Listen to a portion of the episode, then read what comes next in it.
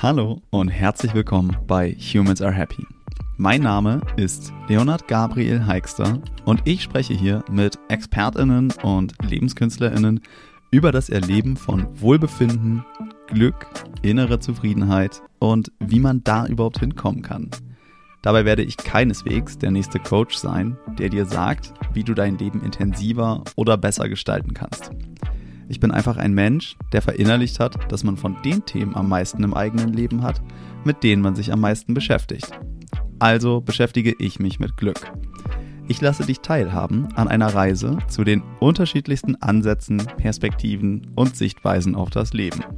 Ich freue mich, dass du hier bist und hoffe, dass du etwas aus diesen Gesprächen für dich mitnehmen kannst. In dieser ersten Folge spreche ich mit Dr. Ernst Fritz Schubert über die Unterscheidung von Wohlbefinden und Glück und den Zusammenhängen von dynamischem und statischem Glück. Fritz Schubert erklärt, wie es möglich ist, Glück zu erlernen, welche innere Haltung dafür notwendig ist und wie wir diese erlangen können. Ich selbst konnte sehr viele neue Erkenntnisse in diesem Interview für mich gewinnen und wünsche dir jetzt ganz viel Spaß beim Hören. Herzlich willkommen zum ersten Interview bei Humans Are Happy. Ich freue mich heute ganz besonders auf meinen Gast- und Interviewpartner, denn ich kann mir auch keinen besseren vorstellen, um sich den Themen Glück, Achtsamkeit und innerer Zufriedenheit zu nähern und diese einzuordnen. Der heutige Gast heißt Fritz Schubert. Fritz Schubert ist Therapeut, Pädagoge und Buchautor. Im Jahr 2007 führte er das Schulfach Glück ein, das mittlerweile an über 100 Schulen in Deutschland, Österreich, Schweiz und Italien unterrichtet wird. Er ist ehrenamtlicher Direktor des Fritz Schubert Instituts, das sich die Aufgabe gesetzt hat, Glück und Zufriedenheit von einzelnen Menschen und in der Gesellschaft insgesamt zu stärken. Er arbeitet außerdem als sportpsychologischer Berater und systemischer Therapeut und ist in den verschiedensten Institutionen des Sports- und Gesundheitsbereiches im Einsatz. Die Aussage, Glück kann man lernen ist nicht nur der Titel seines zweiten Buches, sondern auch seine ganz eigene Überzeugung. Herzlich willkommen, Fritz Schubert. Herzlich willkommen, Herr Alster. Vielen Dank für die Einladung. Ja, sehr, sehr gerne. Ich freue mich, dass Sie da sind. Und ähm, das ist tatsächlich auch bei dem Intro, ich habe es ja gerade schon vorgelesen, so ein spannender Werdegang und äh, auch, es waren ja jetzt nur einige Stationen, aber was Sie alles da in ihrem Leben gemacht haben, das Schulfach Glück eingeführt, ähm, das Fritz-Schubert-Institut. Vielleicht können Sie zum Start mal kurz ein bisschen von sich da erzählen. Wie ist Ihr Hintergrund zu dem Thema? Wie sind Sie so sehr dahin gekommen, dieses Thema Glück und Achtsamkeit voranzutreiben und sogar ein Schulfach darüber einzuführen? Das passiert ja nicht einfach so, stelle ich mir mal vor. Nee, das passiert nicht einfach so, sondern das setzt voraus, dass man gewisse Erfahrungen gesammelt hat. Und ich weiß nicht, Herr Heichster, was Sie für Erfahrungen in der Schule gesammelt haben, aber äh, normalerweise sind die alle nicht äh, unbedingt immer erfreulich. Und ähm, ich habe ja im Verlauf meiner beruflichen Tätigkeit als Schulleiter äh, eine ganze Reihe von Jugendlichen gesehen, von denen ich dachte, mein Gott, äh, äh, die haben Potenziale, die hier eigentlich nicht entdeckt werden. Und ähm, es war dann insbesondere so, dass wenn Schüler, die verhaltensauffällig waren oder die nicht da waren, dass ich immer gedacht habe, mein Gott, die können doch eigentlich viel mehr, als sie uns hier zeigen. Und äh, dann habe ich gedacht, da müsste man sich auf die Suche machen nach diesen versteckten Potenzialen. Und wie, wie ja. kann man die erreichen?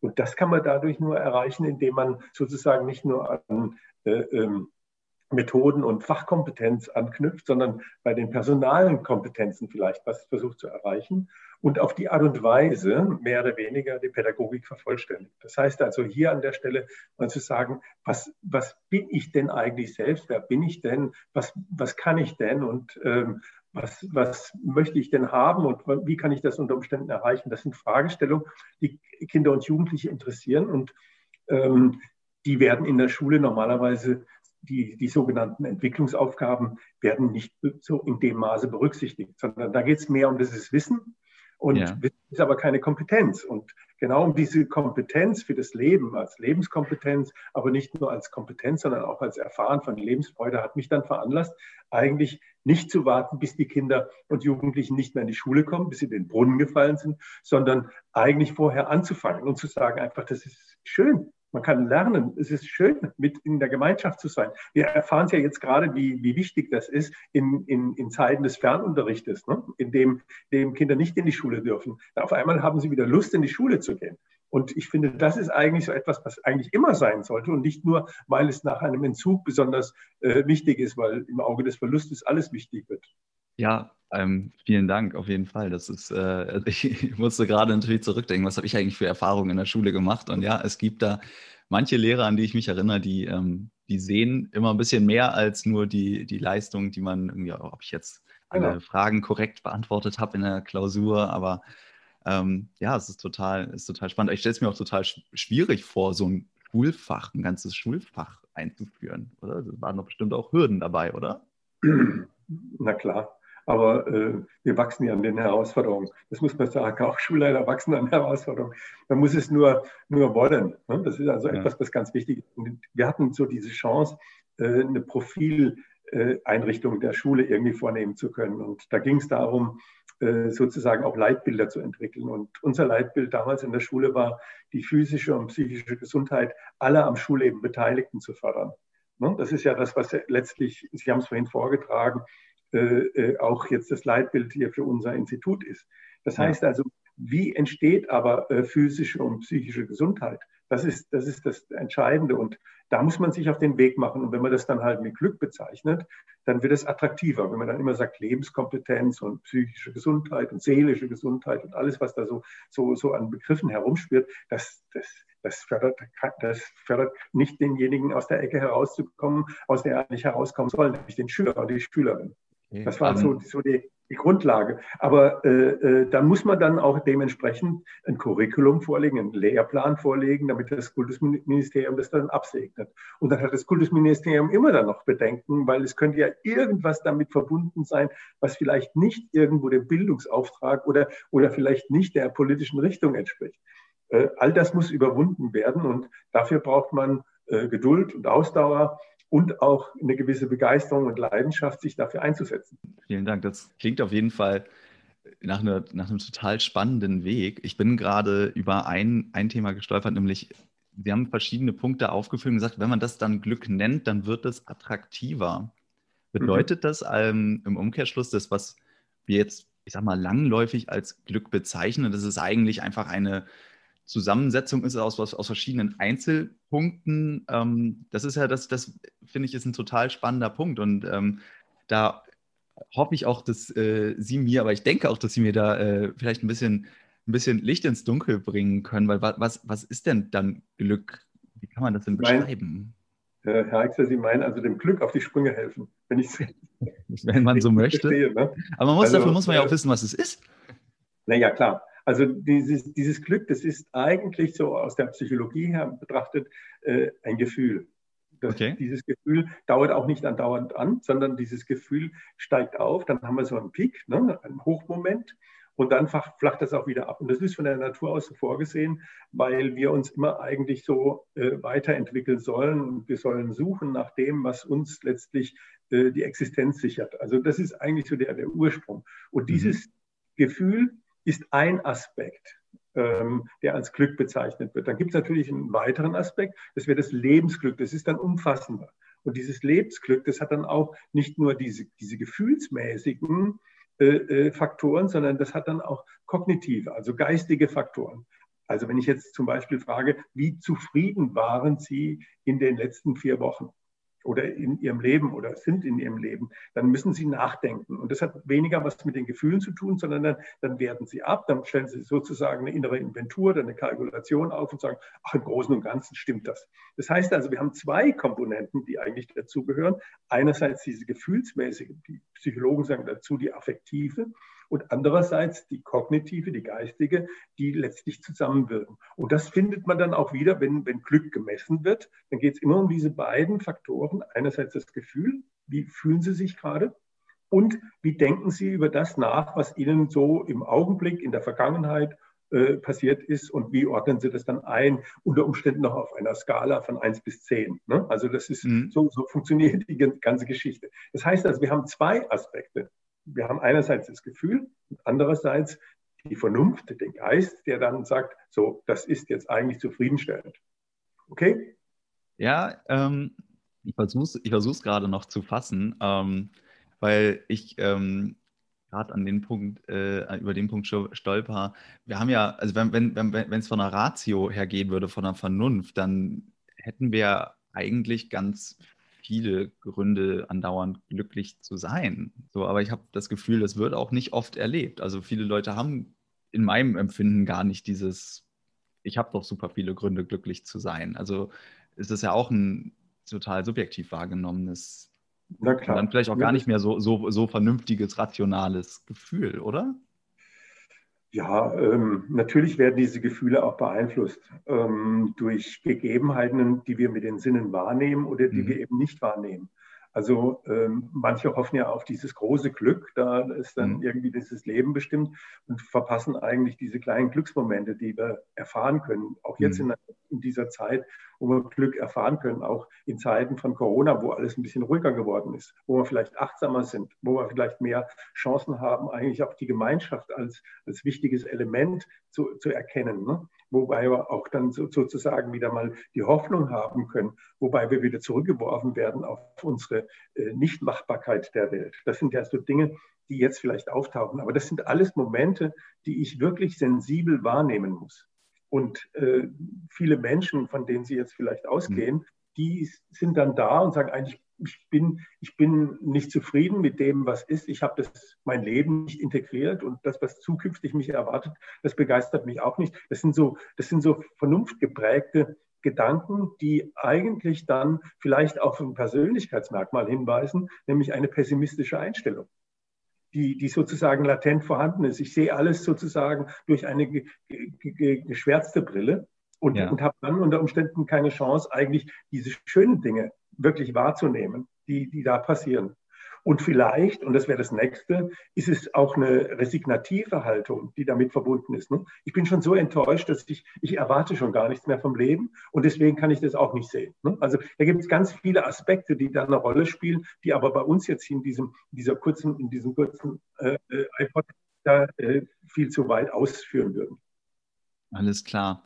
Aber ähm, um das einmal richtig einzuphasen, heißt es, es ist einfach notwendig zu unterscheiden zwischen dem generellen Glück oder, oder der generellen Zufriedenheit, Zufriedenheit, die ich habe, und dann dem, dem kurzfristigen Glück, dass man das so einmal quasi bekommt. Die Zufriedenheit ist das Grundsätzliche, was ich, was, was immer so als Hintergrundton mitschwingt, und das Glück ist dann dieser kurzfristige Peak, den Sie beschreiben. Ja, es gibt noch was, was man beachten muss in dem Kontext. Ja, okay. Da ist das Glück noch, noch äh, vollumfänglicher. Man, es gibt ja auch durch das Haben und Sein noch einen Unterschied. Ne? Also Glück ja. haben heißt ja dann sozusagen auf den Zufall hoffen, mhm. den Zufall, den glücklichen Zufall er, erwischen oder im Glück sein. Das kann dann als Folge dieses Zufalls geschehen oder es kann auch äh, als Folge äh, äh des eigenen Bestrebens äh, nach Glück sein. Hm? Und ich sage, am besten ist es eigentlich, sich sozusagen immer glücksempfindlich zu machen. Also falls das Glück mal an der Tür klingelt, dass man dann tatsächlich auch bereit ist, das Glück wirklich aufzunehmen. Und das ist eigentlich so das, von dem ich ausgehe, ähm, dass ich sage, ich mache mich bereit, durch meine äh, Dinge, die mir wichtig sind, durch meine Bedürfnisse, die mir wichtig sind, die kann ich dann formulieren und dann kann ich dann unter Umständen herausfinden, dass wenn ich, wenn ich mich selber liebe, dass die anderen mich vielleicht dann mehr lieben. Ne? Äh, dass ich, wenn ich mich selbst entwickeln will, dass ich dann vielleicht meine Entwicklungsschritte beachten kann und dass ich Herausforderungen nicht als Hindernisse erkenne, sondern, sondern als Dinge, die mich herausfordern und die, die ich vielleicht überwinden will. Ja, okay. Also es geht da auch eigentlich wieder um die Sichtweise auf die Welt, wie ich, wie ich Themen wahrnehme und ob ich, ob ich erkenne, hier, das bietet mir gerade eine Chance, glücklich zu sein, alleine wenn ich den Kühlschrank öffne und der ist halt gefüllt, zum Beispiel. Das ist ja. Ja, Moment. Ich, ich, ich würde sagen, Sichtweisen reichen gar nicht aus, sondern es geht darum, jetzt letztlich Haltung und Einstellung zu gewinnen. Okay. Haltung und Einstellung gegenüber äh, dem Leben schlechthin, Einstellung gegenüber meinen Mitmenschen, gegen meiner, gegenüber meiner Umwelt. Das ist, das ist, das trifft es vielleicht besser, als, als nur zu sagen Sichtweisen. Ne? Sondern diese Haltung und Einstellungen, die sind ja unter Umständen auch veränderbar, erlernbar. Mhm. Und, und um das geht's. Alles klar. Super. Lassen Sie uns sofort über ähm, Haltung und Einstellung sprechen. Ich habe eine letzte Frage zu diesem Punkt noch. Und zwar ähm, erinnere ich mich, ähm, dass Sie, war jetzt vor diesem Interview, aber Sie sagten, ähm, Sie unterscheiden zwischen dynamischem Glück und statischem Glück und einfach diese Formulierung, die fand ich sehr, sehr spannend. Und was wir gerade beschrieben haben mit dem dynamischen Glück wäre quasi der Peak und das statische Glück ist dann die bedingt durch meine innere Haltung, meine Sichtweise. Verstehe ich das richtig? Mhm. Richtig. Das heißt also, da wo ich etwas verändern kann, da ja. habe ich dann eine Chance, tatsächlich äh, auch von, von dynamischem Glück zu sprechen und, und, und dafür etwas zu tun. Also dann würden wir landläufig sagen, dem Glück auf die Sprünge helfen. Das geht nur mit dynamischem Glück. Das geht nur auch mit dynamischem Glück. Und da geht es um Bedürfnisbefriedigung, da geht es nicht nur um, um äh, äh aufgestaute Bedürfnisse ne, nach Sex oder nach, nach Alkohol oder nach sonst was, sondern mhm. geht es auch um latente Bedürfnisse, wie zum Beispiel das Gefühl von Freiheit, das Gefühl von Sicherheit, das Gefühl vielleicht auch von sinnvollem Leben, ne, all das, was sich so dahinter verbirgt. Ne, das, sind, das sind Aspekte, die nachher dazu führen, wenn das erfüllt wird, dass dann unter Umständen sowohl geistig, Zufriedenheit mhm. einstellt, aber vielleicht auch solche Glücksmomente entstehen. Okay, das dynamische Glück kann dann erfüllt werden, verstehe ich, durch ähm, ja, eine, eine Bedürfniserfüllung im Endeffekt. Und die Bedürfnisse. Es geht auch immer um Bedürfniserfüllung ne? und ja. Erwartungen. Ne? Das, sind, das sind wesentliche Aspekte, die zum Glück dazugehören. Ne? Also, wenn, wenn meine Bedürfnisse befriedigt werden, ne? mhm. äh, äh, denken Sie an Sex, dann haben wir das am einfachsten erklärt. Dann fühle ich mich glücklich für diesen Augenblick. Ja. Wenn ich was Gutes gegessen habe, dann fühle ich mich auch glücklich. Dann geht es um Bedürfnis. Wenn ich ja. in den Arm genommen werde, wenn ich aufgenommen werde in die Gemeinschaft, dann fühle ich mich glücklich. Wenn ich, wenn ich nicht aufgenommen werde, ne, dann fühle ich mich auch sehr unglücklich. Ja. Oder wenn ich, mich, wenn ich bestimmt werde, zwanghaft irgendwas erledigen muss, dann fühle ich mich nicht glücklich. Das heißt also, hier geht es tatsächlich um diese Bedürfnisse. Und diesen Zusammenhang muss man herstellen. Okay, und dann im Gegensatz dazu statisches Glück? Würde bedeuten? Statische, statische, Glück ist einfach so, dass es Momente gibt, ne, die, die, die unter Umständen auf mich einwirken und wo ich dann sage, so, so ist der augenblickliche Zeitpunkt. Äh, äh, wenn man es mit dem Wetter vergleicht, da haben wir vielleicht auch den, dass das man sieht. Ne? Jetzt ist es heute, ist es, ist es regnerisch. Mhm. Okay es regnet. Das erkenne ich an der Luftfeuchtigkeit, das erkenne ich daran, dass wahrscheinlich weniger Menschen draußen sind und so weiter und so weiter. Aber ich könnte jetzt auch fragen, äh, äh, wird sich das wieder ändern in irgendeiner Weise? Woher kommt das eigentlich? Ne? Das ist eine Hochdruckzone, ist eine Tiefdruckzone, sind Winde da irgendwie verantwortlich? Und genauso ist es beim Glück auch. Dann kann ich dann auch sagen, okay, so ist es. Und dann wird es mal gemessen und dann sage ich so und so viele glückliche Momente und so viel ja. Zufriedenheit hat sich eingestellt. Und im anderen Fall sage ich einfach, welche Momente haben dazu geführt, dass es jetzt gerade so ist. Alles und dann klar. sage ich, Moment, es war eine Bedürfnisbefriedigung. Es hat was damit zu tun, dass es unter Umständen auch mir äh persönlich, meiner Selbstachtung, ja. Selbstentwicklung, meiner Herausforderungsbewältigung, meiner Resilienz, wird man da vornehm dazu sagen. Wenn das erfüllt wird, dann habe ich dann unter Umständen immer so diese Faktoren, die ich berücksichtigen kann. Und genau an diesen Faktoren kann ich auch ansetzen, wo ich dann Haltungen entwickeln kann wo ich, wo ich sagen kann, die Gemeinschaft ist mir wichtig. Warum ja. ist mir die Gemeinschaft wichtig? Ich streiche dann aus, meiner, aus meinem Notizbuch die Freunde, die mir nicht wichtig sind, weil ich, weil ich dann für die anderen vielleicht mehr Zeit habe. Ich habe dann vielleicht die Möglichkeit, einfach zu sagen, wie fühle ich mich denn eigentlich, wenn ich meine, meiner Arbeit nachgehe? Oder wie fühle ich ja. mich denn unter Umständen, wenn ich, wenn ich meinen Hobbys nachgehe? Ist das für mich schon ein Zwang? muss ich jetzt dann irgendwie auf die Straße und, und, muss mit meinem Rennrad durch die Gegend fahren oder in den Wald dauernd rennen gehen? Ist das vielleicht schon ein mhm. Zwang? Das ist eine Obsession. Und wenn ich das dann herausgefunden habe, dann fühle ich mich auch vielleicht wieder frei. Und äh, das, was ich da erfahre, wenn ich jetzt meiner Arbeit nachgehe, wenn ich da jetzt, was weiß ich, an der Kasse sitze im Supermarkt, äh, äh ist das für mich sinnvoll oder ist es nicht sinnvoll? Und kann ich da einen Sinn dran erkennen? Vielleicht, ich, ich sehe es ja immer wieder, gibt es dann Kassiererinnen oder Kassierer, die dann tatsächlich einen Kontakt aufnehmen mit den Personen, die da was gekauft haben. Ja. Und einmal wird es schon sinnvoll. Also es, sind nicht nur die Pflegekräfte, die irgendwo im Krankenhaus jetzt dann den Sinn für sich erfahren, weil sie einen Beitrag an, zum Großen und Ganzen leisten, sondern man kann das in vielen Stellen erreichen. Und das sind genau diese Punkte, um die es geht, wenn ich sage, das ist ein dynamisches Glücksstreben. Und dieses dynamische Glücksstreben hat was damit zu tun, was ich für Haltung und Einstellung habe. Es hat natürlich was damit auch zu tun, was ich für gen genetische Voraussetzungen ja. habe. Das ist natürlich auch ganz wichtig. Oder in welcher Umgebung ich bin. Wenn ich jetzt in der Sahelzone lebe, sind wahrscheinlich die Möglichkeiten, da Glück zu empfinden, geringer, als wenn ich jetzt, sagen wir mal, äh, in Kalifornien lebe, äh, mit dem neuen Präsidenten natürlich. Aber äh, was entscheidend ist, ist tatsächlich, das irgendwie aufzunehmen. Und da haben wir großen Spielraum.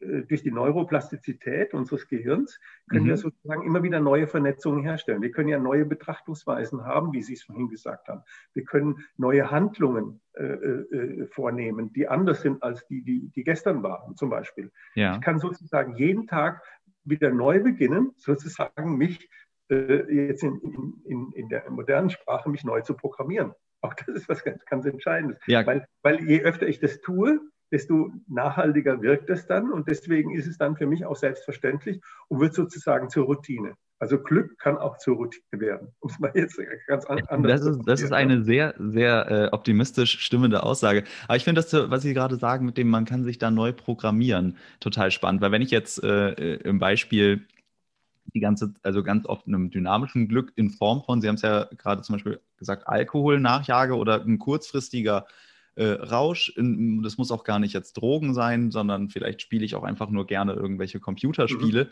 Ähm, habe viel kurzfristiges, dynamisches Glück und merke aber langfristig, dass das statische Glück dadurch sinkt, weil ich auf anderen Feldern nicht nicht vorankomme. Ähm, also kann es sein, dass dann das, das dynamische Glück, dem, dem viel nachzujagen, dem statischen Glück äh, abträglich ist? Ja, also Sie haben es ja jetzt auch so schön genannt. Ne? Also äh, äh, wenn ich dem Glück nachjage, ja. äh, muss ich aufpassen, dass ich es nicht verjage. Ne? Okay. Also das ist immer so, so diese Geschichte. Ne? Also wenn ich jetzt sage, einfach ich jage dem kurzfristigen Glück dauernd hinterher, dann kann es passieren, dass es zur Obsession wird, zur Sucht wird und dann mhm. habe ich verloren. Ne? Das ist ja das, was Sie jetzt gerade gemeint haben. Ne? Und äh, da geht es halt darum, einfach zu sagen, ist das, was ich da mache, für mich werthaltig? Ist es wichtig? Und wenn ich sage, ja. das ist wichtig, weil es mir, wir haben ja vorhin die Faktoren genannt schon, weil es meiner Selbstachtung dient. Also ich kann mir nicht vorstellen, dass ein Alkoholiker äh, äh, eine große Selbstachtung hat. Der wird sich wahrscheinlich äh, äh, am Abend im Alkohol sehr wohlfühlen, aber am nächsten Morgen mit dem dicken Kopf aufwachen und sagen einfach, ich bin doch ein Idiot. Also der würde jetzt nicht unbedingt die hohe Selbstachtung haben. Hm, das wäre also mal so ein Aspekt. Aber wie kommt er eigentlich dann wieder zu dieser Selbstachtung? Das wäre jetzt auch eine schöne Frage, die sich daraus ergibt. Ja, und stellen wir die doch mal. Selbstachtung, Selbstachtung entsteht eben auch durch Achtsamkeit. Okay. Was ganz wichtig ist. Ne? Also das hat ja damit, äh, geh beobacht auf dich ne? und passe auf, dass das, was, was dir jetzt kurzfristig Lust verspricht, auch langfristig Zufriedenheit bringt. Also da haben wir, haben wir die beiden Aspekte eigentlich. Und das ja. ist sehr spannend, ne? dass ich einfach sage, äh, äh, oder das, was mir kurzzeitig keine Lust verspricht, dass es mir aber langfristig Zufriedenheit bringt. Also ein Projekt zu verfolgen, konstruktiv das zu verfolgen, äh, ein Studium zu absolvieren, ja. eine Schule irgendwo zu absolvieren, ist ja nicht unbedingt jetzt sofort mit kurzfristiger Lust verbunden, aber mit langfristiger Zufriedenheit. Und genau dieses, diesen, diesen Moment auch dahinter zu schauen, das ist was ganz Entscheidendes. Das, dass man also, äh, äh, äh Daniel Kahnemann sagt dann einfach das langsam Denken. Ne? Also dieses Denken, weil wir vernunftbegabt sind, hält uns unter Umständen davon ab, uns wie instinktive Tiere zu verhalten, die einfach nur nach dem nächsten Futter streben, aber nicht daran denken, dass das eigentlich ihr vielleicht für ihre ganze Entwicklung nicht so günstig ist. Ne? Also das können wir. Und deswegen ja. ist es wichtig, eigentlich, wenn man in, bei, bei, beim Glück ist, auch nach zu fragen, was, was ist das, was ich da anstreben kann? Und das sage ich, das ist eine, das ist eine gewisse Werteorientierung. Ich habe einen inneren Kompass, der mir genau mhm. sagt, was für mich jetzt gut ist. Wenn ich jetzt zum Beispiel sage, Lust empfinden kann was damit zu tun haben, dass ich, dass ich jetzt irgendwo in die Natur gehe, dass ich in das Museum gehe, dass ich vielleicht auch mit Freunden irgendwo einen Schluck Alkohol trinke, das ist alles möglich. Aber dass ich dann sozusagen irgendwo sage, was hilft es mir auf Dauer? Die Kontemplation. Ja. Was hilft mir das auf Dauer, wenn ich nicht achtsam bin, wenn ich, wenn ich sozusagen äh, äh unmäßig ich mich verhalte, unachtsam bin eigentlich ja. auf dem? Was hilft es mir, wenn ich unter Umständen permanent sage, aber das bringt mir, es macht mir keinen Bock, ich habe keine Lust dazu und ich langfristig meine Ziele nicht erreichen kann? Wie fühle ich mich dann? Ja. Auch das ist ein Aspekt. Und wie, wie fühle ich mich unter Umständen, wenn, wenn ich jetzt gerade äh, mich gezwungen fühle, aber vielleicht durch eine neue Haltung mich gar nicht mehr gezwungen fühle? Also das wäre ja so etwas, ne, dass, man, dass man unter Umständen sagt, jetzt wie Nelson Mandela, der im Gefängnis sitzt, äh, über, über 20 Jahre, aber der letztlich sich trotzdem frei gefühlt hat und als sinnvoll empfunden hat. Dass, dass er da sozusagen sich aufmachen kann, so auch die Welt ein bisschen besser zu machen als, als vorher. Also das sind ganz verschiedene Aspekte, die dann eine Rolle spielen, wenn man sozusagen von diesem dynamischen Glück oder dynamischen Wohlbefinden, besser gesagt, ja. oder psychologischen Wohlbefinden, um den Fachbegriff auch einzubringen, wenn wir dies anstreben, wenn wir diese Faktoren andere würden sagen, das sind vielleicht auch Lebenssäulen oder sowas. Ne? Wenn wir diese Faktoren immer im Blick haben, dann haben wir tatsächlich die Chance, nicht nach dem Glück zu jagen, sondern uns empfänglich zu machen, dass das Glück zu uns kommt uns empfänglich zu machen, dass wir vom, vom, vom, vom, vom Jäger zum, zum Finder, zum, zum Sammler werden von Glücksmomenten und damit mhm. wesentlich besser zurechtkommen in unserem Leben, als wenn wir permanent eigentlich nach dem, nach dem Glück jagen. Weil, und das ist ein ganz entscheidender Punkt, den man hier berücksichtigen muss, weil man natürlich irgendwo auch so, so eine, eine, Befriedigung nachher irgendwann nicht mehr erfahren können. Denken Sie einfach dran, wenn Sie viele, viele schöne Erlebnisse haben oder an den, an den Lottogewinner Lothar, der immer so als Beispiel dient. Ne? Das ist dann einmal da und dann ist es aber irgendwann ist, ist auch wieder das normale Level äh, äh erreicht. Unser Glücksempfinden ist nicht dauernd irgendwie steigerbar. Dafür hat die Natur natürlich gesorgt, aus gutem Grund. Sonst wären wir ja dauernd glücklich und dann wäre das ja unheimlich langweilig, auch dieses Glück, dann würde es uns ja nicht mehr anreizen. Ne? Also das ja. ist so, so der Punkt, um den es geht. Ja, diese, de, Sie sprechen da von dieser hedonistischen Adaption, ähm, wird es, meine ich, genannt. Genau. Ähm, also, dass man, dass man dieses Gefühl hat, äh, äh, das ist gesättigt und dann hat man keine Lust mehr, irgendwas anderes groß zu machen. Und dann, dann wird auch das, denken Sie daran, wenn ich, wenn ich dann das tolle Auto habe und ja. damit einmal über die Autobahn gefahren bin, dann macht es mir schon keinen Spaß mehr. Oder denken Sie an die Kinder, die ein Spielzeug kriegen, dann merkt man es vielleicht am deutlichsten. Das ist am Anfang ganz spannend, aber dann ist es irgendwie langweilig und steht in der Ecke. Ne? Also das ist so, so, so das, wo man sagen kann, da entsteht nicht mehr noch, nichts mehr Neues. Aber deswegen sind wir ja sozusagen immer von der Natur aus mit dem, mit dem Trigger versehen, äh, was Neues immer anzugehen. Also hat die, hat die Natur uns rastlos geschaffen? Ja, ob das jetzt so rastlos ist oder ob das jetzt so getrieben ist, das hängt ja wieder davon ab, ob wir äh, die Vernunft einschalten oder nicht. Ja. Also die Vernunft hilft uns ja eigentlich, diese Ziele dann zu formulieren, eine Intention irgendwo aufzubauen, zu sagen, eine Absicht auch, auch, auch warten zu können. Das ist ja auch sowas. Ne? Gerade. Fiktionsabzug mhm. sagt man auch dazu. Ne? Äh, oder, oder jetzt mit unserem, wenn wir jetzt mit uns mit Glück beschäftigen, würde ich sagen, die Vorfreude ne? ist, mhm. ja, ist ja dann auch, ne? also wie freut man sich auf das Ereignis, wie freut man sich da auf seine Liebste zu, seinen Liebsten zu treffen. Ne? Das ist ja dann, dann auch schon etwas, was, was sozusagen irgendwie uns, uns befähigt, irgendwo uns in Gang zu setzen, aktiv zu werden. Ja, und das gilt, und das geht auch wieder in die Richtung, was habe ich für eine Haltung, wenn ich das jetzt richtig verstehe. Und Na klar. Ja. Ich kann, mich, okay. kann mich darauf freuen und, und ich muss es halt auch gelernt haben. Das ist, ist was ganz Entscheidendes. Wenn, wenn ich sozusagen äh, äh, im Sofortkonsum lebe, alles ist kaufbar, mhm. ich brauche nicht zu warten, ich brauche nicht mehr zu sparen, weil es keine Zinsen mehr kostet. Ich gehe einfach ins Geschäft und sage, ich brauche ich. Ne? Und dann mhm. auf Reisen reinbeißen, wegschmeißen. Wenn ich diese Mentalität habe, ja, dann, dann kann ich wahrscheinlich auch nicht sehr äh, glücklich sein mit den Dingen, die mich umgeben, sondern, sondern muss ich die anhäufen. Ne? Ja, Manche halten mir sogar den Schutt an ne? als, als Messi. Ne? Also, weil das auch irgendwo eine Befriedigung darstellt, irgendwie noch was in die Ecke zu stellen. Also so, so und, und die anderen, die müssen es nur in Einkaufswagen leben, weil, legen, weil dann unter Umständen Glücksgefühl ausgelöst. All solche Geschichten, ne? die, die, dem, mhm. die sozusagen die Unglücksfaktoren sind die kann ich unter Umständen ausschalten, indem ich ganz bewusst das anstrebe, was für mich unter Umständen wertvoll und wichtig ist. Deswegen ist für mich Glück immer sozusagen eine Endstufe, die, die vorher den Sinn umfasst mhm. und vor dem Sinn sozusagen das Wichtigste, das die Werte umfasst. Und wenn ich sozusagen das immer unter diesem Aspekt sehe, was ist denn wichtig für mich, mhm. auch für mein Wohlbefinden, für meinen Körper, für meinen Geist, für meine Begegnung, für meine Gemeinschaft, dann habe ich unter Umständen da eine Chance, tatsächlich durch diese, durch diese Bewusstheit oder sagen wir Achtsamkeit, tatsächlich für mich auch mehr Glück zu erfahren, als ich das sonst äh, erfahren könnte. Ja, Sie haben gerade äh, einen Satz gesagt, das muss man aber auch gelernt haben. Und mhm. dann ja das Glück als, als diese Endstufe dargestellt. Das bedeutet, ich müsste, ich müsste, um jetzt zu sagen, ich, ich will das jetzt, ich will das jetzt ganz, äh, ganz technisch angehen, müsste ich mich fragen, okay, was, was sind denn jetzt meine Werte? Was ist mir denn wichtig? Wie kann ich jetzt dann eine Haltung entwickeln, eine, eine Sichtweise, um mein Handeln dem zuträglich auszulegen. Das ist dementsprechend für mich sinnvoll. Und wenn ich dann danach handle, auch wenn vielleicht irgendwie eine Tätigkeit in dem Moment keinen Spaß macht, beispielsweise jetzt ein Studium, dann weiß ich aber, ja, für das große Ziel und das erfüllt mich in dem Moment mit Sinn, aber langfristig dann mit Glück. Kann man das so zusammenfassen? Ja, das ist nicht schlecht so. Das würde ich, würde ich mal so stehen lassen.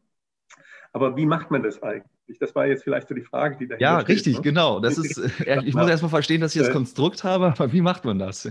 Bitteschön. Ja, ja, okay. Also, äh, äh, ehe man losläuft, wenn man, wenn man irgendwo wandern geht oder sowas, ja. braucht man einen Rucksack mit, mit Proviant, ne? sagen wir es mal ja. so einfach. Okay. Das heißt also, ich muss jetzt meinen Rucksack mal überprüfen, ich muss eine innere Inventur machen, also ich muss jetzt meine Stärken mal heraussuchen. Ich muss sozusagen äh, mich auf den aktuellen Stand bringen.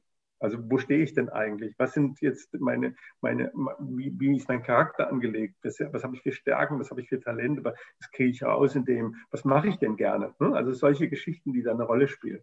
Und das Zweite ist nachher zu sagen einfach, was soll in den Rucksack rein? Ne? Nachher noch auf, auf meinem Weg.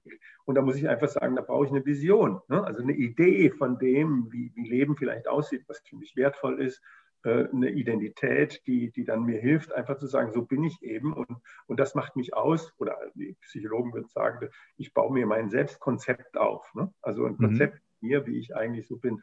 Und wenn ich diese Dinge habe, dann habe ich schon mal so eine Groborientierung. Also wenn man das jetzt mal so metaphorisch beschreibt, dann wäre das sozusagen ein, ein äh, ähm, ein, ein, ein, eine Schiffsreise, an dem man sich dann an Sternen orientiert. Das wäre dann so eine Groborientierung. Ich würde dann sagen, okay, ich habe Schiff, äh, das Schiff unter, unter, unter mir und habe dann die Sterne über mir und jetzt kann ich mich auf den Weg machen. So, jetzt, jetzt muss ich dann rausfinden, was ist für mich jetzt so ganz besonders wichtig von all den Dingen, die da sind. Ne? Aber, aber das mhm. habe ich sozusagen schon gefiltert. Das ist nicht jetzt einfach so, dass ich dann irgendwie nur empfänglich bin für Verführungen, die da jetzt auf dem Weg sind getrieben sein im schlimmsten Falle, ne? also gar keine mhm. Idee haben von dem, was da passiert, sondern einfach nur, das nächste ist das Beste, äh, äh, dann mache ich mich auf den Weg und finde heraus, was für mich jetzt vielleicht das Wichtigste ist. Also was ich jetzt gerade mal anstreben will. Also, Wie finde ich das heraus? Das kann, ja, indem, indem ich mir mich frei mache von, von irgendwelchen äh, Beschränkungen. Was wäre, wenn, kein, wenn ich kein Geld äh, äh, ähm, bräuchte dazu? Was wäre, wenn ich fliegen könnte? All diese Geschichten. Dann, dann kristallisiert sich das so ein bisschen raus. Das muss ich natürlich auch vielleicht im Dialog machen oder im Gespräch mit anderen, anderen Menschen. Und dann finde ich raus, Mensch, nochmal, das würde ich doch eigentlich mal wirklich gerne machen. Ja. Also ich kann natürlich warten, bis, bis, bis ich bis irgendwie kurz vorm Tod, wenn ich dann eine Bucketliste aufstelle und dann einfach sagen, das möchte ich gerne noch machen in meinem Leben. Ne? Aber, aber so in diese Richtung geht das. Und das muss dann kompatibel sein mit dem, was ich vorher irgendwie so als für mich als wertvoll erkannt habe. Das ergibt sich daraus. Wir sagen dazu, äh, den Herzenswunsch eigentlich mal herauszufinden. Und wenn ich den mal habe, dann kann ich das sozusagen an diesem einen Erlebnis, an dem mhm. einen Ziel sozusagen äh, äh, ausprobieren, wie das Ganze funktioniert. Und dann kann ich einfach sagen, was passiert denn eigentlich, wenn, da, wenn ich jetzt versuche, das zu realisieren. Und dann muss ich mich natürlich irgendwo auch wirklich dazu entscheiden, das auch so zu machen. Und dann muss ich vielleicht auch eine Idee haben, wann das passiert. Was passiert, wenn ich dann keine Lust habe? Was passiert, wenn, wenn tatsächlich das Geld nicht da ist? Was passiert, wenn, wenn, wenn, wenn tatsächlich der Termin in weiter Ferne strebt? Was passiert eigentlich, wenn, wenn die Personen, auf die das vielleicht bezogen ist, auch keine Lust haben dazu? Es hängt, hängt von mir ab, von meinen Bedürfnissen und die zu befriedigen. Das ist also was, was ganz wichtig ist. Das nennen wir die Planungsphase. Ne? Also nachdem der Herzenswunsch da ist, macht man dann die, diese Planung und dann, es gibt nichts Gutes, außer man tut es. Ne? Ja. sagt Dessner schon. Äh, äh, dann muss ich aus dieser Planung tatsächlich auch eine Handlung machen. Und wenn ich jetzt dann die Handlung erlebe, dann muss ich unter Umständen mir die Frage stellen, hilft es mir wirklich? Das kann ich dann ganz gut überprüfen. Ne? Ist das, ist das, also wir haben ja vorhin dieses Beispiel mit dem Alkohol gehabt. Äh, äh, ist es tatsächlich für mich wertsteigernd, wenn ich dann sage, ich möchte jetzt äh, dreimal die Woche mit meinen Kumpels irgendwo um die Häuser ziehen? Ne? Ist, es, mhm. ist es tatsächlich für mich dann das, das Entscheidende, wenn ich, wenn ich dann sage, jetzt, jetzt, das wäre jetzt so ein Herzenswunsch, der aus, der, aus, dem, aus dem Lockdown vielleicht. Ich kann den Herzenswunsch ne? total nachvollziehen. ne? Dass man dann so die also, Idee hat, ich möchte am liebsten dauernd um die Häuser ziehen. Aber das, das ist jetzt der Herzenswunsch, okay. Aber, aber man muss sich dann die Frage stellen, wenn ich das dann gemacht habe oder wenn ich dann um die Häuser ziehe und schon die dritte Runde gedreht habe, ob das dann immer noch Freude macht oder ob ich dann einfach sage, nee, das macht dann irgendwie keine Freude mehr ja. und das, das ist für meine Ressourcen weg, meine finanziellen und meine körperlichen vielleicht auch. Also da kann ich auch aufhören dann. Ja. Also das ist das, was dann in dieser Handlung. Und das nennt man dann Embodiment. Ne? Also äh, ich spüre es eigentlich in meinem Körper, wo es hingeht und ich kann den Körper auch in einer gewissen Weise beeinflussen. Und ich merke, dass das für mich, äh, da gehört also wie gesagt auch so, so Fehltritte gehören genauso dazu. Aber das hilft meinem, meinem, meinem Wert, meinem Selbstwert, meiner, meiner Wertorientierung hilft das nicht. So, und dann muss ich das auch abbrechen. Aber im Normalfall komme ich dann vielleicht ein Stück weiter und erreiche auch mein Ziel. So, und wenn ich das Ziel erreicht habe, bin ich aber noch lange nicht am Ende als Mensch, weil jetzt kommt die schönste äh, Fähigkeit, die Menschen haben, die können nämlich reflektieren. Die können ja. sozusagen im Nachhinein prüfen, ob das jetzt wirklich gut war. Und da braucht man auch Ruhe dazu. Ne? Und wenn mhm. ich da permanent irgendwo äh, meine Aufmerksamkeit gebunden sehe, dann habe ich keine Chance mehr für diese Ruhe, dann habe ich auch keine Chance mehr, das zu reflektieren. Und dann kommt man natürlich dann drauf und einfach sagt, ja, dann gibt es dann so Aspekte wie in der Reflexion Dankbarkeit, ne? zu sagen, es war mhm. schön, ich freue mich. Man kann dem anderen das vielleicht auch sagen oder, oder sich das aufschreiben. Man kann dann schauen, ob diese Erlebnisse wirklich schön waren. Ne? Also das, das, findet man dann alles heraus auf dem Weg. Ne? Und, und kann dann sagen, so, jetzt, jetzt ist ein Prozess mal so durchgelaufen. Und an diesem einen Prozess habe ich genau das erfahren, was letztlich mich unter Umständen glücksfähiger oder glücksempfänglicher macht. Ich habe meine Stärken ausgefunden, mhm. ich habe meine wichtigen Visionen rausgefunden, ich habe gelernt, mich zu entscheiden, ich habe gelernt zu planen, ich habe gelernt auch, dass die Planung nicht nur so auf Manjana-Fraktionen äh, auf morgen zu mhm. verschieben, mhm. sondern, sondern ich habe es tatsächlich umgesetzt. Ich habe es vielleicht abgebrochen, auch das kann sein. Ne? Aber ich hab, am Ende habe ich dann sozusagen reflektiert. Und das, das, wenn man diesen das als Kreislauf sieht, wenn man das als Kreislauf sieht, dann gibt es dann oben immer wieder äh, Neues, was dazugekommen ist. Das nennt man Erfahrung. Und aus diesem Erfahrungslernen kann ich sozusagen auch lernen, für mich mehr Lebensfreude zu erfahren, um jetzt Glück als äh, Gefühl und Zufriedenheit wieder in eins zu nehmen oder mein, mein psychologisches Wohlbefinden tatsächlich auch zu steigern. Also das ist sozusagen äh, das ganze Päckchen. Und jetzt ja. kann ich dieses Päckchen, kann ich jetzt in irgendeinem Ratgeber, kann ich dann versuchen, irgendwie so, werde glücklich oder wer macht dies, macht jenes. Aber das, das ist nicht so, so äh, ähm, nachhaltig und, und, und so spannend, dass ich das wirklich machen will. Deswegen ist es für uns auch ganz wichtig, das in der Schule anzubieten und einfach zu sagen, hey, was passiert denn eigentlich? Wenn man das jetzt mal überträgt auf, mhm. auf das Schulfach Glück, was ich da initiiert habe, was, was habe ich denn für Stärken? Und dann entdecke ich plötzlich Stärken, die die äh, Schüler vorher nie gesehen haben an sich. Oder sie, sie, sie haben das immer als Schwäche gesehen, ne? dass sie neugierig sind. Aber, aber ja. in Wirklichkeit ist es ein, ein Explorationswille, äh, äh, der da ist und der, der, wirklich gut ist oder, oder Ungeduld oder lauter so Geschichten. Und dann habe ich dann sozusagen schon mal eine Grundvoraussetzung für die Schule, die absolut wichtig ist, die man vielleicht auch als Ressourcenschöpfung bezeichnen könnte. Ja? Also ich weiß, ich weiß, was alles in mir ist. Und ich weiß, was nachher in der zweiten Stufe, ich weiß, was für mich wichtig ist.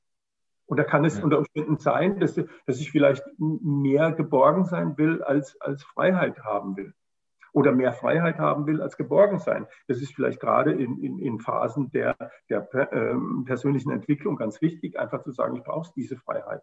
Ne? Ich und das, kann ich ja. tatsächlich auf, die, auf, Familie so etwas mehr verzichten, als vielleicht das früher der Fall war. Also all diese Geschichten, die da so spannend sind, eigentlich in der Entwicklung von Kindern und Jugendlichen, aber nicht nur von denen, auch vom, im Altersheim machen wir es ja, äh, äh, äh da, da gibt es Möglichkeiten. Und diese Möglichkeiten zu nutzen, setzt aber voraus, dass ich für mich selbst die Erfahrung gesammelt habe. Und wenn ich dann das als Google-Programm sehe, dann heißt es dann Search Inside Yourself. Ne? Also das ist eigentlich nichts anderes als, als das, von, von dem wir jetzt reden.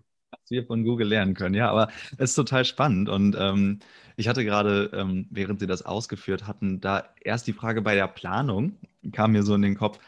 Ja, aber vielleicht hab, bin ich überhaupt frei, so wie auf einem weißen Blatt Papier wirklich zu planen, weil wir von vielen Richtungen und unserer Sozialisation auch, auch oft schon eine in Anführungszeichen erstrebenswerte Richtung mitbekommen. Aber ist ja auch okay, wenn ich erstmal danach plan, weil ich denke in diesem Moment wirklich, dass es der beste Plan ist, den ich habe komme ins Handeln, okay. setze ihn um und wenn ich dann aber reflektiere und eben feststelle, ähm, ah, weiß ich nicht, jetzt dieser tolle Job, dieses Auto, dieses Haus, was auch immer, macht mich okay. doch gar nicht so glücklich. Eigentlich will ich ja Kindergärtner werden oder was auch ganz anderes, ist egal, machen.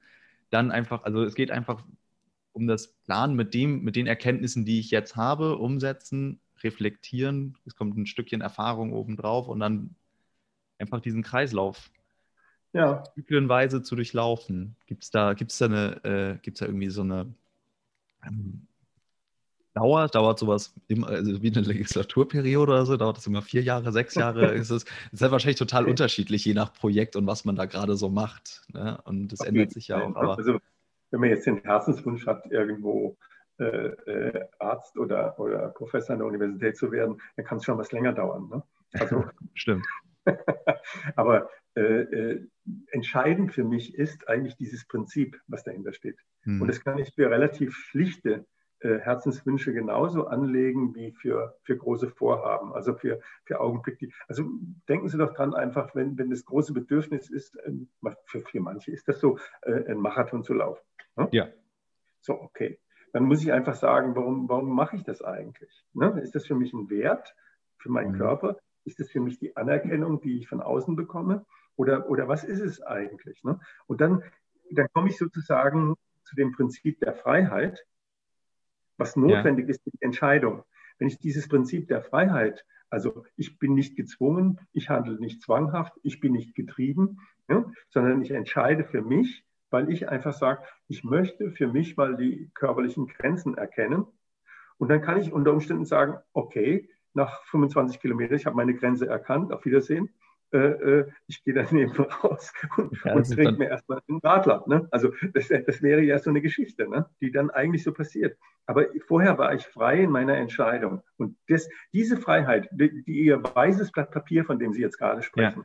Das, das ist eigentlich symbolisch dafür. Ne? Einfach zu sagen, ja. ich habe ja alle Freiheiten. Und dieses weiße Blatt Papier, das hat auch keine Begrenzung. Da gibt es kein Geld und da gibt es kein, kein, kein, kein menschliches äh, äh, Unvermögen, was da ist, sondern, sondern man stelle sich mal vor, man könnte das alles machen. Und dann kann man dann sozusagen aus dem heraus das kristallisieren, mhm. was jetzt wirklich wichtig ist und was ich mit eigenen Kräften auch erreichen kann. Und weil das für mich wichtig ist und wertvoll ist.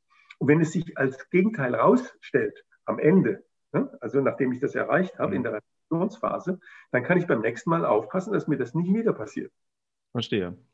Aber, so, aber, dieses, aber, aber dieses ja. Glück ist immer sozusagen an den Wert gebunden, dass der Wert realisiert wird. Und wenn man dann sagt, das ist, der Wert ist dieses Bedürfnis, was immer das jetzt da so sein mhm. könnte, ne?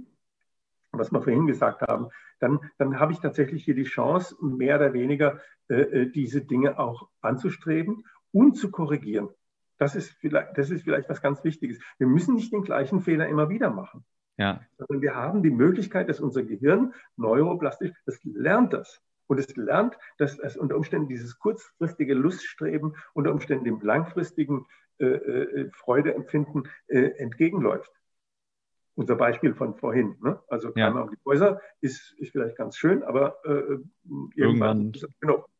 Ja, ich kann da, ich kann da, ich komme da, ich, ich habe jetzt vor drei Jahren mein Studium beendet und deswegen kann ich das sehr gut reflektieren noch, weil gab es noch mal andere Phasen, da war das mit den Häusern so und irgendwann macht das auch nicht mehr so viel Spaß wie im ersten Semester. Äh, von daher ja. ist es ein sehr gutes Beispiel, zumindest für mich persönlich. Aber ähm, dieses, dieses Hinterfragen und äh, Rejustieren, das finde ich total spannend und ähm, wir haben jetzt ja auch gerade, es ist jetzt ähm, Januar 21, wo wir diese Aufnahme machen, schon seit knapp einem Jahr äh, ist die Corona-Krise sehr akut und ähm, auch viele Menschen haben ja dadurch, dass gezwungenermaßen auch zum Großteil einfach mehr Zeit zur Reflexion zur Verfügung steht, weil einfach andere Sachen ja nicht möglich sind, passiert zurzeit bei vielen Leuten in Anführungszeichen dieser Shift oder dieses Reflektieren, was will ich eigentlich und rejustieren deshalb, weil sie ähm, einfach merken, ich habe vorher einfach irgendwie gemacht, ohne drüber nachzudenken und ähm, sind deswegen achtsamer oder ähm,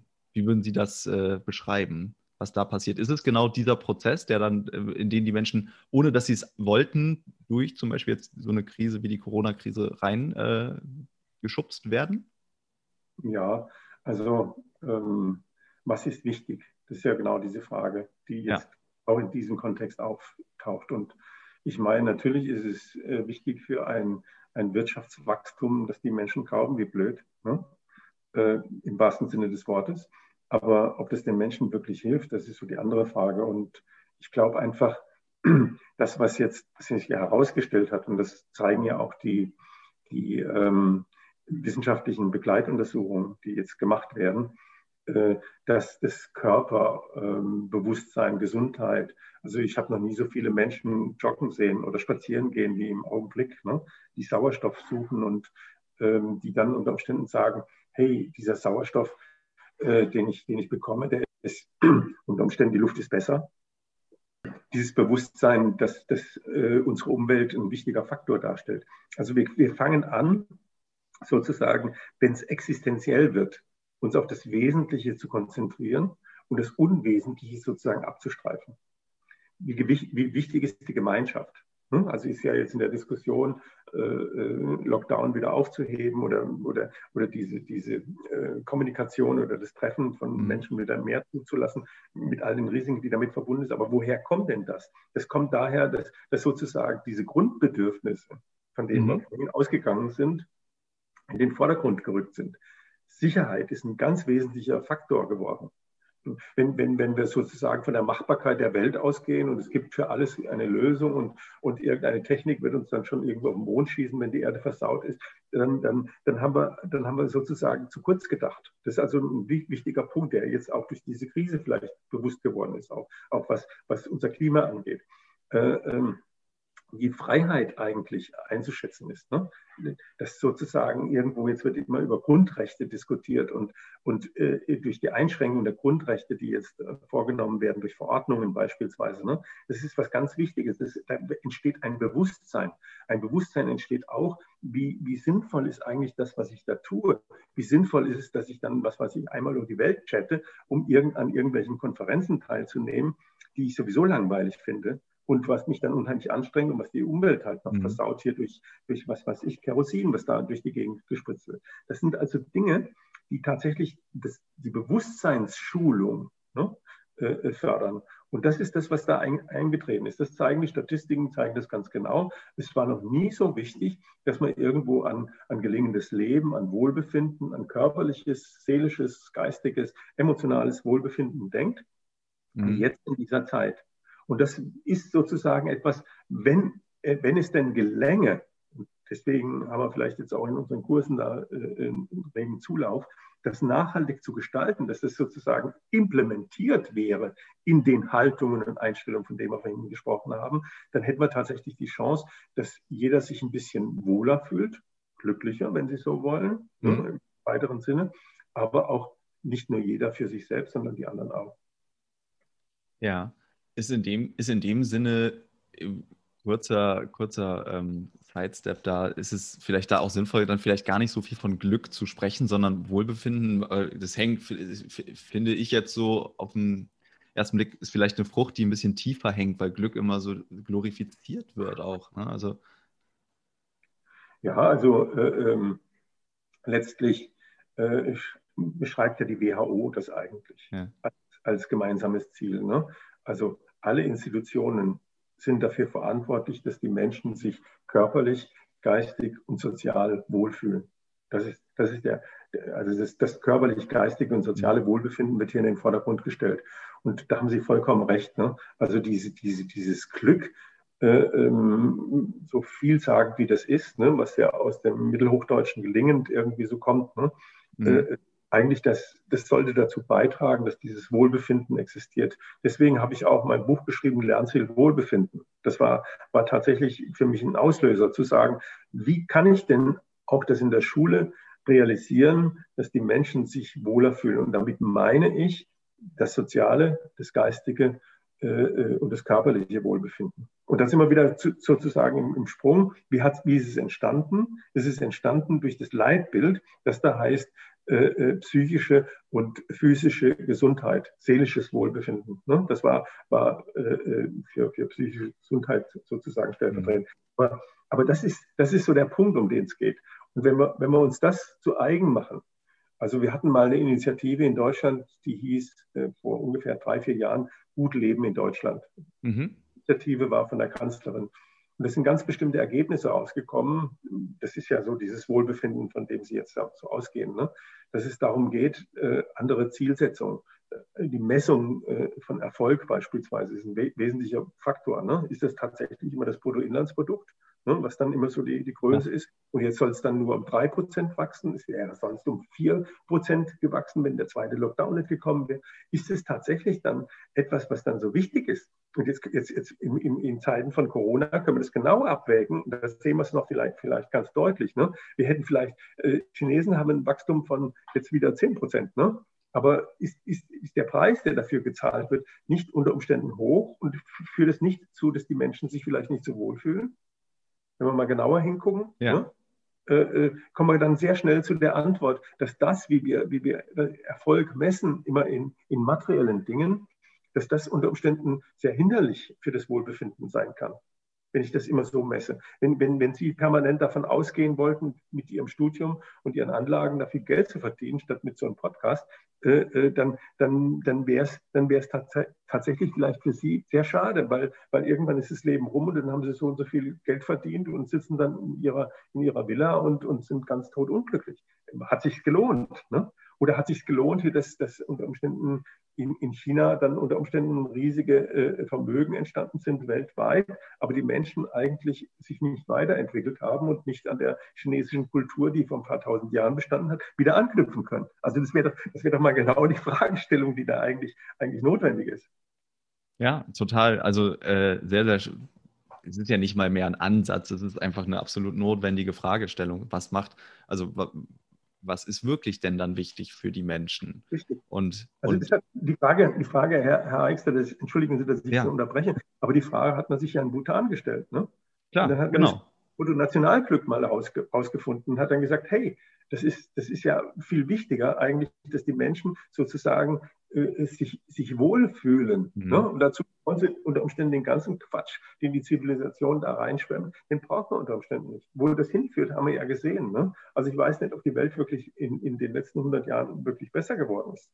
Sie ist haben keine großen Kriege gehabt, das ist natürlich richtig, aber, aber, aber wir haben schon eine ganze Menge von dem, was zukünftige Generationen äh, zu bewältigen haben, aufgehäuft. Und äh, äh, das, das bedeutet eigentlich insbesondere, dass, dass die nächsten Generationen weiser sind als die, die jetzt im Augenblick das Sagen haben. Und äh, äh Fridays for Future ist ja tatsächlich schon so was, wo man das dann einfach sieht. Das sind junge Menschen, die auf der Suche nach dem, nach dem Sinn in ihrem Leben sind. Und die Suche nach dem Sinn heißt eigentlich, wie ist die lebenswerte Umwelt zu schaffen? Und das ist, das ist sozusagen vielleicht dann ein, ein Wunsch, der dazu führt, dass man dann unter Umständen ganz, ganz große Herausforderungen wirklich annimmt. Also das sind so, solche Dinge, die da, die da mit reinspielen in mhm. dieses Wohlbefinden. Ne? Was, was ist dieses Wohlbefinden eigentlich und wie ist es zu definieren?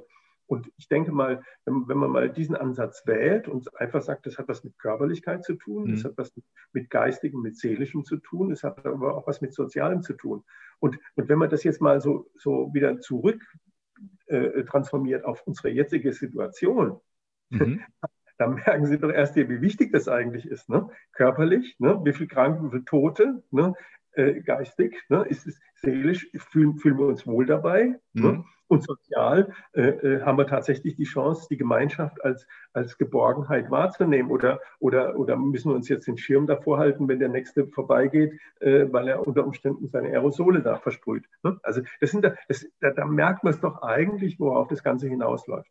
Und das ist eigentlich, und das kann man in die alte Philosophie wieder zurückkehren, dieses Streben nach Glück als, als letztlich letztes Ziel menschlichen Handelns wir würden jetzt sagen, das, das, das gute Leben, äh, die, die, äh, das äh, Viva Beata, ne, wenn man das so ja. will, was, da, was dann unter Umständen in einer Utopie enden könnte. Ne? Aber, aber, aber das, das ist so der Punkt eigentlich, wenn, wenn, wir, von, wenn wir jetzt gerade zu, zu Wohlbefinden kommen, zu sagen einfach, Wohlbefinden, es gibt sozusagen ein subjektives Wohlbefinden, wie ich es gerade empfinden kann, und es gibt auch mehr oder weniger ein, ein objektives Wohlbefinden, wie sich Gesellschaften fühlen, mhm. wie, man, wie man das dann beurteilen kann. Und wenn man dann sagt, okay, das wäre jetzt eine wichtige Maxime, äh, wäre eine wichtige Zielsetzung in einer Nation, in einem Land, dann würde man unter Umständen viele Dinge nicht tun, die man, die man jetzt tut, aus Opportunismus heraus, aus, aus, aus Gier, ne? all das, was, was, was, den Menschen eigentlich ja. so ein bisschen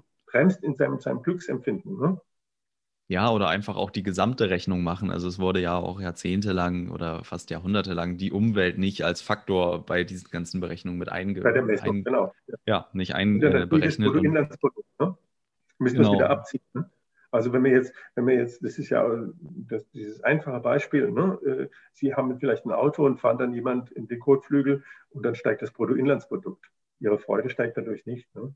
weil die, die Rechnung vom, von der Werkstatt natürlich irgendwo wieder eine Wertsteigerung darstellt. Für wen eigentlich? Ja. Ne? Oder ist nicht wertvoller geworden? Ne? Aber nee. insgesamt sieht es so aus, als wenn da ein Wert entstanden ist. Woher kommt er und wohin geht er? Ne? Ja, diese Bedürfnisse, sind die bei allen Menschen grundsätzlich gleich, nur unterschiedlich ausgeprägt? Oder gibt es ja. da, ja? ja?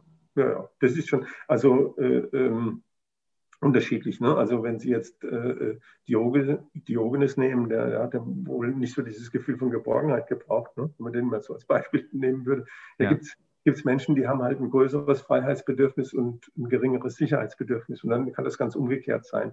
Viele viele ist es eigentlich dann auch äh, nicht so wichtig, Selbstachtung und, und, und Selbstentwicklung vielleicht, die bleiben vielleicht eher mal auf der Stelle stehen. Ne? Die, haben, die haben auch eine, eine, eine Zufriedenheit, das ist, ist, ist mhm. dann tatsächlich auch äh, statistisch erwiesen. Aber, und das, das ist ein schöner Ausdruck, den man da jetzt auch verwenden kann, die blühen nicht so auf. Also dieses Flourishing mhm. heißt das im, im Englischen. Äh, äh ich habe so dieses Gefühl, es geht irgendwie so weiter, sondern die bleiben irgendwie so auf so einem, auf so einem Level stehen ja. und sagen, es, es, ist so, wie es ist und dann ist es auch fertig. Aber die sind unter Umständen nicht diejenigen, die aufblühen, die sich gut entwickeln, mhm. sondern diejenigen, die unter Umständen gefährdet sind. Also wenn dann was tatsächlich passiert, also wie jetzt ne, in, in, der Krise, ja. dann sind das die Ersten, die dann sozusagen keine Möglichkeiten finden oder die dann sagen, ich muss es erdulden. Deswegen ist unsere Devise eigentlich, wir müssen den Menschen helfen, aus diesem Erdulderstatus in den Gestalterstatus zu kommen. Das ist was ganz Entscheidendes. Ne? Und dann habe ich mehr Möglichkeiten. Aber Gestaltung heißt eigentlich dann auch dieses dynamische Wohlbefinden, wenn man das jetzt mal so nochmal so bezeichnet, psychologisches ja. Wohlbefinden heißt ja eigentlich richtig, wenn man das dann in den Vordergrund stellt und sagt einfach, für mich ist das alles wichtig, für mich ist die Entwicklung wichtig, für mich ist nicht wichtig zu sagen, ich stehe an derselben Stelle wie gestern, ne? sondern mhm. für mich ist wichtig, dass ich mich weiterentwickle, dass ich, dass ich Haltungen zulasse, die ich vorher noch nicht zugelassen habe, dass ich äh, Werte schätze, die mir vielleicht vorher nicht so wichtig mhm. waren. Das ist ja von dem, von dem, wo wir jetzt gerade ausgegangen sind, von der Corona-Krise. Das sind alles Dinge, die, die da eine Rolle spielen und die uns vielleicht äh, äh, mehr Chancen einräumen als bei denjenigen, bei denen da gar nichts passiert.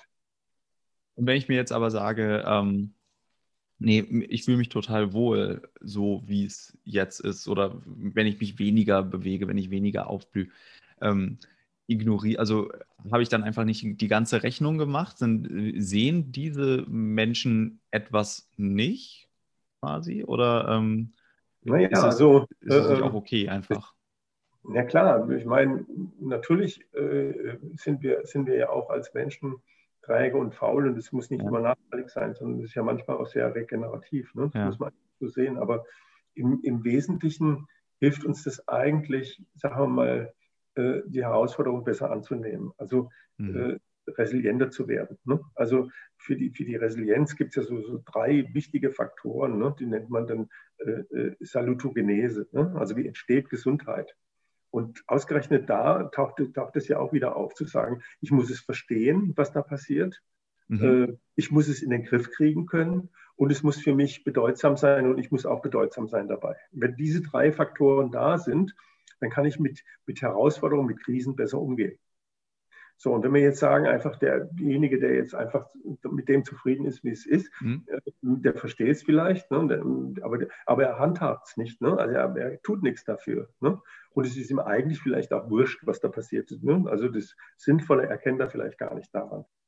Also wenn man, wenn man jetzt davon ausgeht, dass es äh, in der Salutogenese drei Faktoren gibt, die da wichtig sind, zu sagen, ja. ich sehe das, was da passiert, ich kann das irgendwie handhaben, ich kriege das irgendwie in den mhm. Griff. Mhm und äh, es ist für mich sinnvoll und ich bin dabei sinnvoll, dann habe ich mehr Möglichkeiten eigentlich mit diesen Herausforderungen umzugehen. Das ist was, was ganz Entscheidendes. Und, und das hat derjenige, der jetzt sagt, so wie es ist, bin ich zufrieden. Äh, äh, ich, ich, muss da nichts machen, ich muss mich da nicht entwickeln und ich brauche da, brauch da auch keinen, keinen Sinn drin zu sehen, sondern mir ist es gerade wurscht, ich sitze dann irgendwie vor der Fernsehkiste und trinke mein Bier äh, und dann ist es gut. Dann, dann habe ich unter Umständen diese Chance nicht, wenn, wenn es tatsächlich passiert weil ich bin eher gerüstet, ich bin Gestalter. Ja. Okay, und um diese, um, um in diese gestaltende Rolle zu gehen, kommen zu können, muss ich auch erstmal mich, mich reflektieren quasi und fragen, in welche Richtung will ich denn? Ist das denn jetzt gerade, ist das, bin ich zufrieden mit dem Umstand, den ich jetzt habe? Ja, Aber nur, also, nur wenn ich das hinterfrage, kann ich ja auch mich entscheiden, ja, ich gehe weiter oder nein, ich gehe nicht weiter. Also äh, ähm, wenn man alle äh, psychologischen Theorien mal zusammennimmt, ja.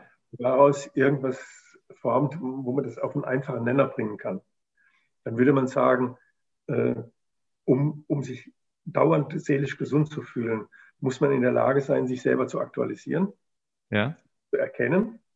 Man muss in der Lage sein, sich selber zu regulieren nicht ihrem ja. Bedürfnis nachzurennen. Und man muss in der Lage sein, auch für sich in diesem Sinn zu finden. Das sind drei Faktoren, die zur seelischen Gesundheit nachweislich zusammengeführt werden. Und dann haben Sie dann unter Umständen äh, ähm, die Psychoanalyse, dann haben Sie die humanistische Psychologie, dann haben Sie Selbstpsychologie, dann haben Sie alle, alle psychologischen Richtungen, die es gibt, ne, bis hin ja. äh, zu Maslow, äh, äh, der, der, ihnen, der Ihnen dann sagt, wenn man das alles zusammenfasst, denn jeder hat ja irgendwo eine Facette auch berührt oder, oder ein Schwergewicht auf, äh, einen Fokus auf, auf einen bestimmten Bereich gelegt. Wenn man mhm. das zusammenführt, dann kommt man automatisch zu dem Schluss, okay, das ist der, der Punkt, dass ich mich selber erkenne, dass ich mich selber reguliere und dass das, was, was für mich erscheint, auch sinnvoll ist.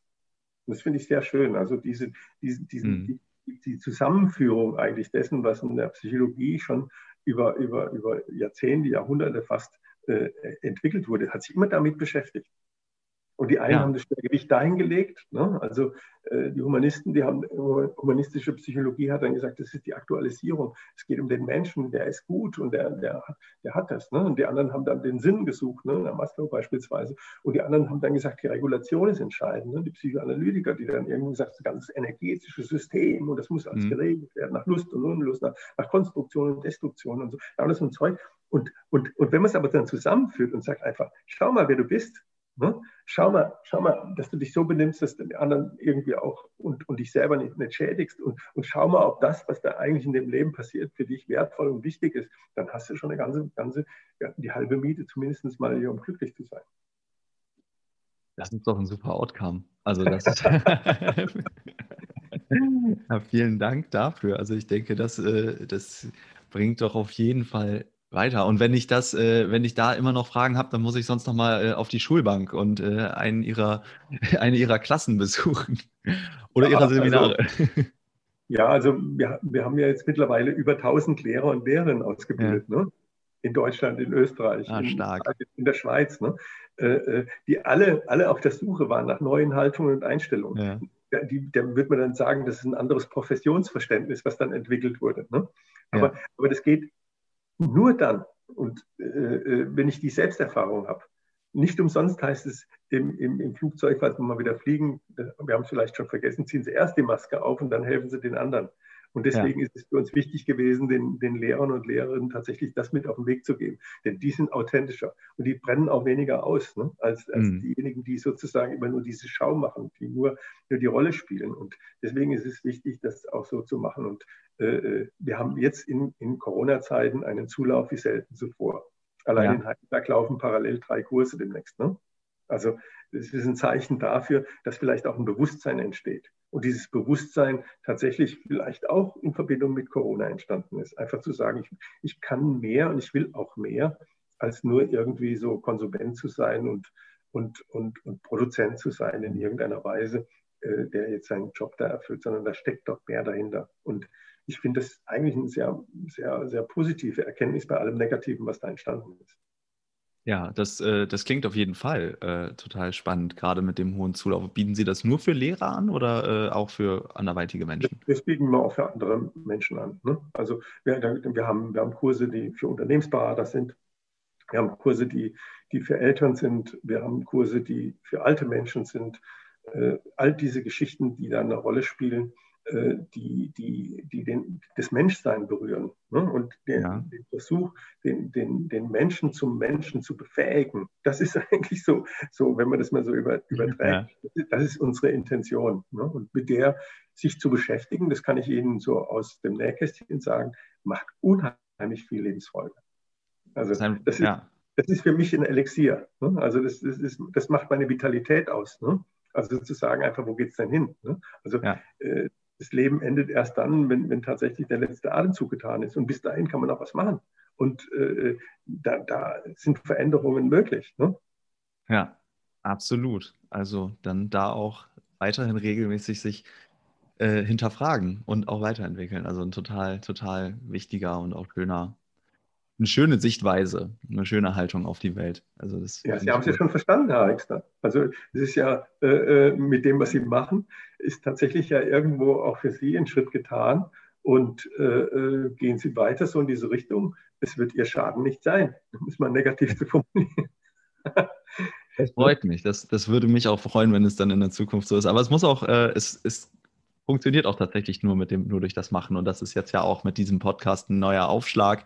Ähm, ich hatte Humans Are Happy äh, auch aus dem Nähkästchen vor drei oder vier Jahren auch als Instagram-Account ursprünglich gegründet. Und da habe ich immer Menschen gefragt, was ist deine Definition von Glück? Also bitte beende den Satz, Glück mhm. ist.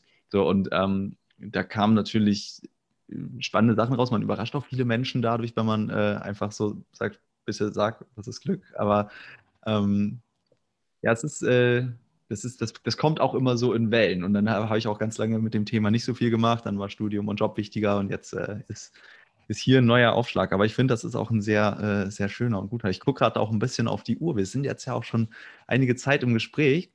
Ähm, möchte aber ganz gerne zum Abschluss nochmal Ihnen ähm, ein paar Fragen stellen, die wir in mhm. kurzer Runde äh, beantworten können. Und ähm, ich habe es ja gerade schon fast, äh, fast ähm, gespoilert. Äh, ich würde gerne auch mal Sie fragen, was ist für Sie denn Glück ganz persönlich? Ähm, für mich ist Glück Bewegung.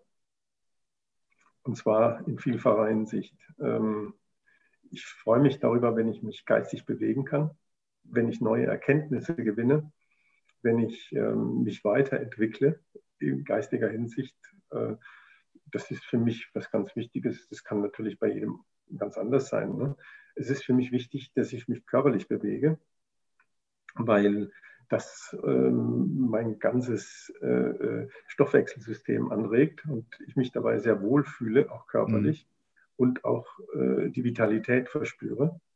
Äh, ich möchte mich emotional bewegen oder ich möchte anders ausgedrückt empathisch mit den Menschen umgehen und möchte auch empathisch mit mir eine Selbstempathie verspüren, mich auch verstehen. Also das ist etwas, wo ich, wo ich einfach sage, das ist ein Einverständnis.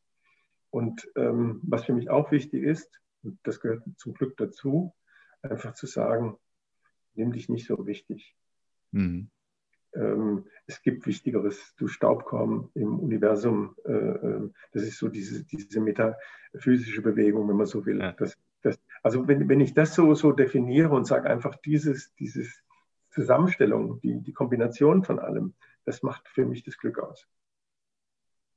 Alles klar, vielen Dank.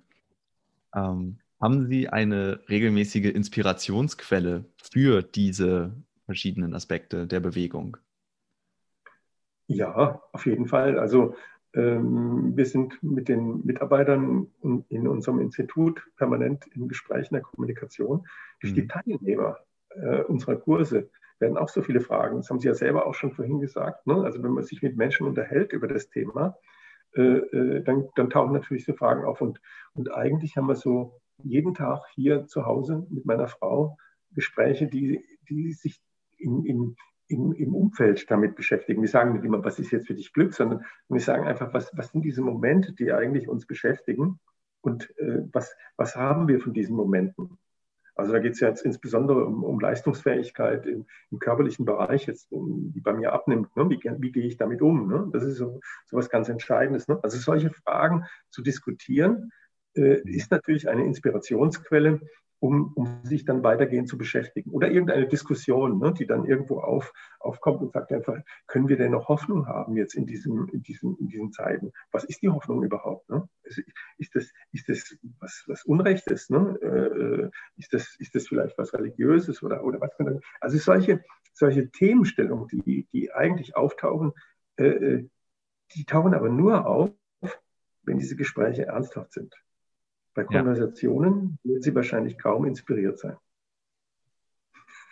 Das ist, das ist der Punkt. Ne? Ja. Also wo, woher kriege ich es? Ne? Ich kriege es daher, wo, wo, Menschen sind, die bereit sind, äh, äh, authentisch sich über ein Thema, ohne den anderen jetzt irgendwie zu, zu äh, ähm, zu demütigen oder, oder, oder, oder herabzusetzen, sondern einfach in die Diskussion zu gehen und zu sagen, das ist jetzt, wie wir jetzt auch diskutiert haben. Das ist, das ist eigentlich eine Inspirationsquelle für, für Sie oder für mich auch. Genau. Für mich auf jeden Fall. Ihre, ihre Fragestellungen, die dann einfach dazu führen, zu sagen, hey, wir müssen da noch ein bisschen näher nachdenken, drüber nachdenken und dann, dann kommt dann vielleicht auch gerade wieder ein Gedanke. Ne? Wir haben es ja nicht, wir haben es ja nicht sozusagen alles, alles abgefertigt vorher schon und, und eingepasst und gebrieft, sondern wir haben ja tatsächlich dieses Gespräch frei geführt.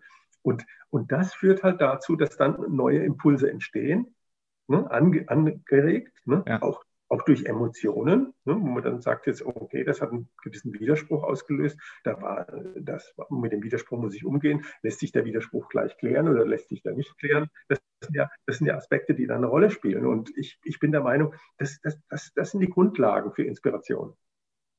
Menschen müssen sich mehr unterhalten und zwar äh, im, im, im, vollumfänglichen Bereich mit, ja. mit, den Möglichkeiten, die unsere Sprache sich bietet, nicht nur, nicht nur mit, mit Smileys, ne? mit, mit Emojis und, und, und, und irgendwelchen kurzen Bemerkungen, U, F, A, was weiß denn ich. Ne? Also das ist, das, das ist so, das, wir, wir haben Möglichkeiten. Und die Sprache hat sich so schön ausgebildet, die ermöglicht uns eine Kommunikation und die ermöglicht uns eigentlich in die Tiefe auch zu gehen und nicht nur an der Oberfläche irgendwo zu bleiben. Und wenn es dann gelingt, wenn es dann gelingt, tatsächlich irgendwo sich erstmal zu verstehen, das ist das Erste. Das Zweite, dann ein Verständnis für den anderen zu entwickeln, das ist das Zweite. Und das mhm. Dritte ist dann vielleicht auch noch ein Einverständnis zu erzielen. Dann haben wir sozusagen Watzlawick jetzt mal äh, äh, herauf und herunter dekliniert. Das heißt also, an der Stelle äh, haben wir Möglichkeiten, sowas herzustellen, was uns dann vielleicht auch Wohlbefinden verschafft. Alles klar. Vielen Dank dafür die äh, Ausführung. Ich habe eine letzte Frage und zwar, ähm, über welchen Satz sollte sich jeder Mensch einmal Gedanken machen? Oder über welche Frage? Ja, ähm, warum bin ich auf der Welt? Alles klar. Ja, super. Das nehmen wir mal mit. Vielen, vielen Dank Fritz Schubert. Das äh, hat mich auf jeden Fall äh, ein ganzes Stückchen weitergebracht und auch äh, sehr, sehr viel äh, Inspiration geboten. Ähm, ich hoffe, dass ähm, das auch für euch, liebe Hörer, äh, genauso war. Alle Links zu besagten Studien oder dem Fritz-Schubert-Institut werde ich auch noch in die Show Notes unten ähm, einfügen. Ansonsten möchte ich gerne das letzte Wort aber an meinen Gast heute geben. Ja, also ich finde diese Plattformen, die sich entwickelt haben, um Menschen zu erreichen, wirklich sehr förderlich. Wenn sie so genutzt werden, wie Sie das jetzt gerade genutzt haben, Herr Eichster, äh, nämlich tatsächlich einen Beitrag zu leisten, dass die Welt vielleicht ein bisschen nicht nur besser wird, sondern vielleicht auch fröhlicher. Das war das erste Interview bei Humans Are Happy und ich danke dir herzlich fürs Zuhören. Wenn dir dieses Gespräch gefallen hat, dann schau gerne auch auf Instagram unter @humansarehappy oder auf meiner Website humansarehappy.org vorbei. Dort habe ich die wichtigsten Erkenntnisse und Inhalte dieses Gespräches in einem Artikel zusammengefasst und außerdem hast du dort die Möglichkeit, dich zum Reminder-Newsletter anzumelden, um kein Gespräch bei Humans Are Happy mehr zu verpassen. In der nächsten Folge werde ich mit dem Neurologen Dr. Burkhard Pleger darüber sprechen, was eigentlich im Gehirn passiert, wenn wir Glück empfinden und wie sich Glück und Zufriedenheit aus neurologischer Sicht unterscheiden. Wir werden außerdem darüber sprechen, was im Gehirn passiert, wenn wir so viel von etwas im Leben haben, dass es uns nicht mehr glücklich, sondern unglücklich und langfristig sogar unzufrieden macht. Wie Motivation entsteht und wie sich diese auf unser Glück und unsere Zufriedenheit auswirken kann. Wenn du Fragen oder Anmerkungen an mich hast, dann kontaktiere mich jederzeit gerne bei Instagram oder per E-Mail unter hallo at humansarehappy.org. Noch einmal, Danke fürs Zuhören und ich freue mich, wenn du beim nächsten Gespräch wieder dabei bist. Dein Leonard.